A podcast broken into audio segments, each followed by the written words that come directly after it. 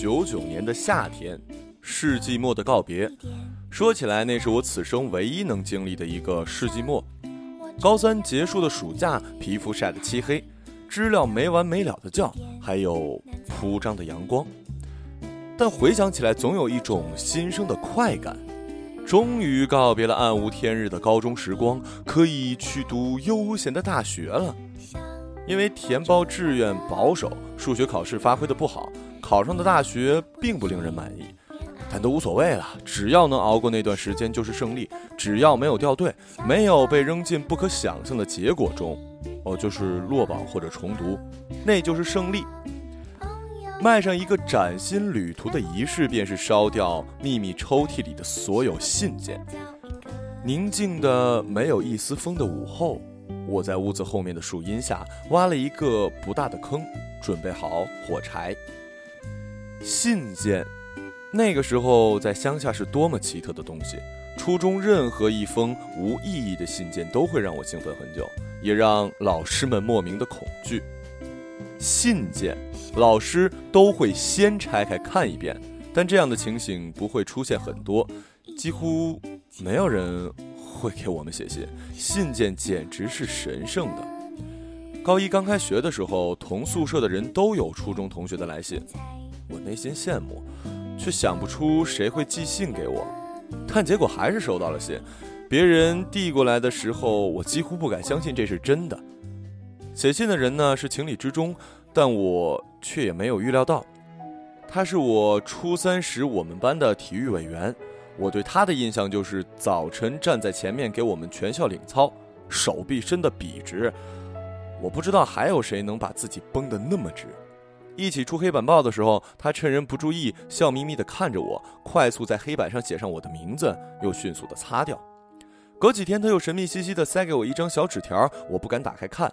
夹进课桌里，回到家之后，把自己关进小房间，才小心翼翼地把纸从书里拿出来，紧张万分地摊开，纸条上写的是“防止近视的三条秘诀”。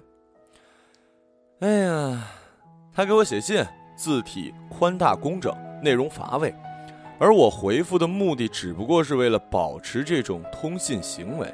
免得成了一个收不到信的可怜虫。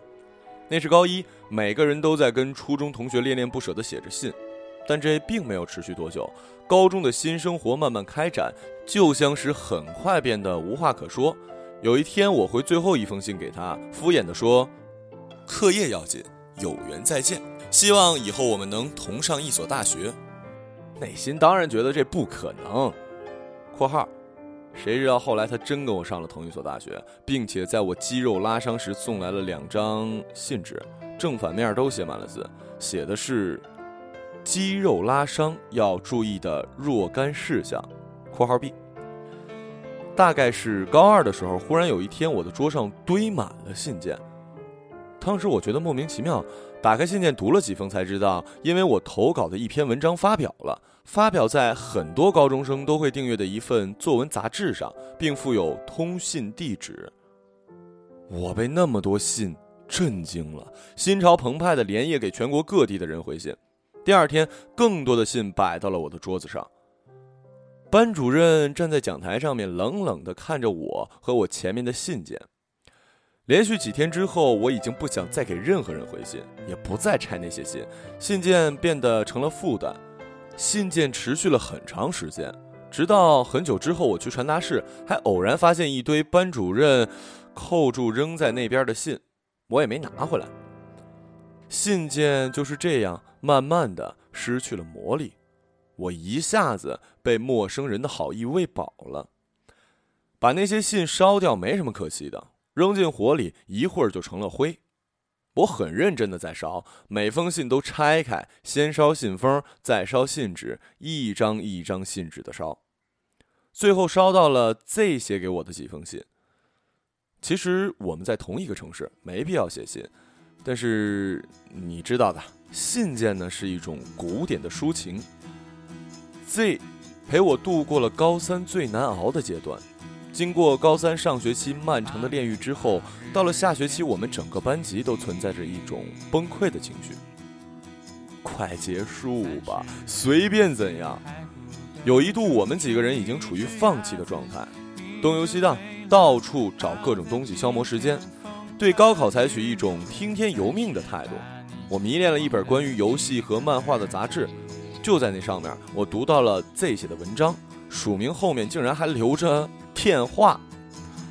百般无聊的下午，监狱放风般的体育课，在两个同学的怂恿下，我们一起跑到传达室，由我出面给他打了电话。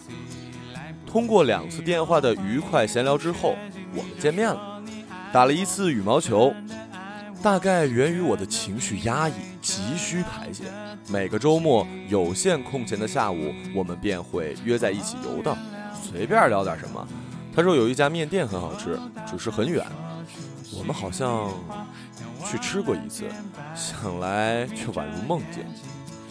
我们真的去那么遥远的地方吃过一碗面吗？我的确记得两个人曾经在微微春雨中跑去看油菜花，他还帮我带了一副望远镜。结果雨越下越大，我们便站在屋檐下躲雨，看着春天里的麦田。在回忆中，这一切像是一部悠长而没有结尾的日本电影。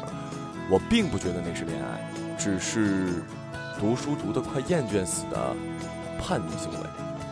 有一天晚自习的时候，隔壁班的一个男生走进来，递给我一封信，是 Z 写的。写到他在楼下的操场上仰着头看着这一排教室的灯光，想到我就在其中的一间。那是他写给我的第一封信，后来还有几封类似的，情意绵绵又语焉不详。我把他的信都认真的看了一遍，有些还读了第二遍。然后我一咬牙，通通扔进火里。扔进去的一瞬间。一种轻松和对自己决绝的赞许油然而生。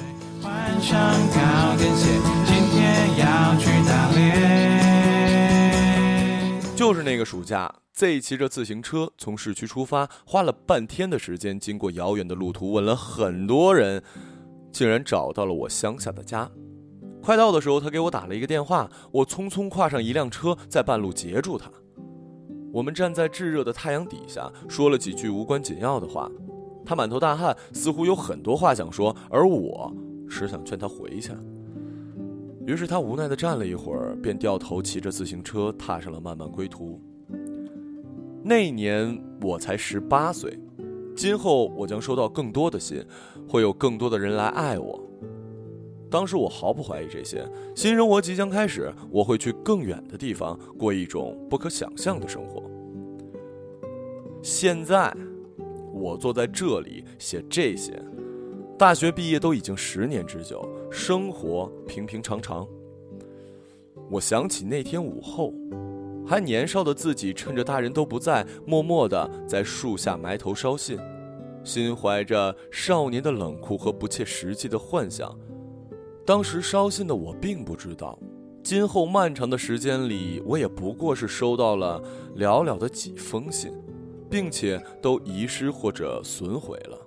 我更加不知道，几年之后，人们已经很少提笔写信，纸质的信件成了旧时印记，一个按钮就可以删除掉所有的电子邮件。到如今，邮局已经不再神秘，而是变得暗沉、空旷。座位上坐满老年人，即使电子邮箱那么方便，我们也并没有像《电子情缘》里汤姆汉克斯和梅格瑞恩一样写电子邮件互诉衷肠。我们表达情感的方式变得更为简洁，只需要微信、微博上短短几句话即可。作家阿乙在一篇写给实体存在的人的信中，最后一句写道：“有一天。”我不识字的妈妈翻出来看见了，我很奇怪她是怎么知道这是情书的。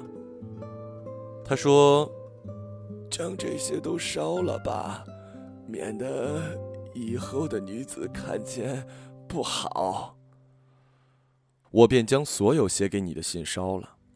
烧的时候，感叹号四溅，我感到痛极。心想以后你要回头找我，我如何提供这么多年还在爱你的证据啊？多年之前被未来蛊惑的我，没有能想到这些。我如何给未来的自己提供证据，证明你曾经这样被爱过，或者爱过别人？我什么都没想，只是一封一封的烧掉了。